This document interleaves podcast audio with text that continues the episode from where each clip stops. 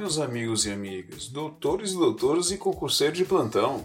Sejam todos bem-vindos ao podcast Direito do Consumidor do Zero.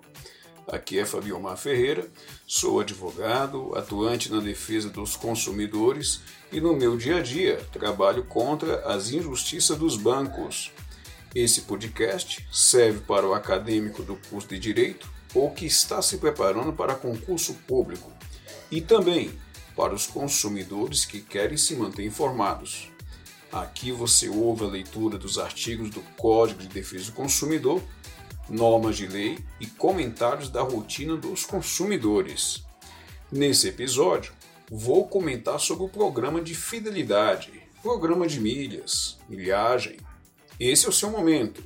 Curte, compartilhe e caso queira interagir comigo, siga-me no Instagram, arroba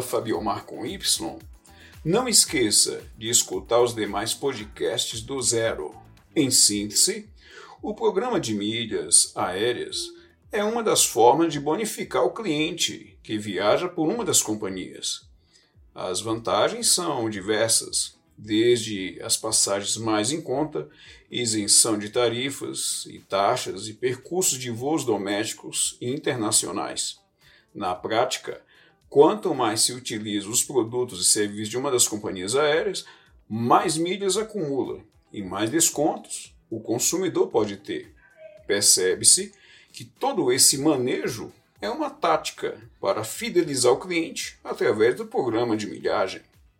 Uma das formas de acumular, acumular milhas é através do uso de cartão de crédito, que acumula pontos e esse pode ser transferido de pontos para um programa de milhas de uma das companhias. Cabe enfatizar que para haver essa transferência de pontos do cartão de crédito para milhas, normalmente é cobrada uma taxa de conversão. O preço é variável.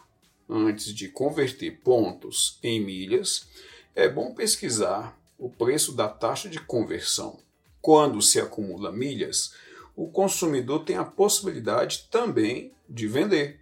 Outro ponto relevante é que essa relação entre consumidor e companhia aérea e as disposições contratuais da empresa que oferece o programa de milhagem não pode contrariar o Código de Defesa do Consumidor.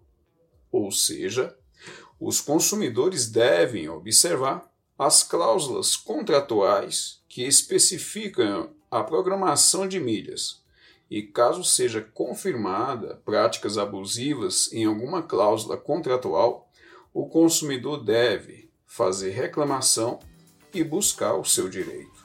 Senhores, são essas as informações que julgo necessárias no momento. Por hora vou ficando por aqui e te aguardo no próximo episódio. Lembre-se, você é especial.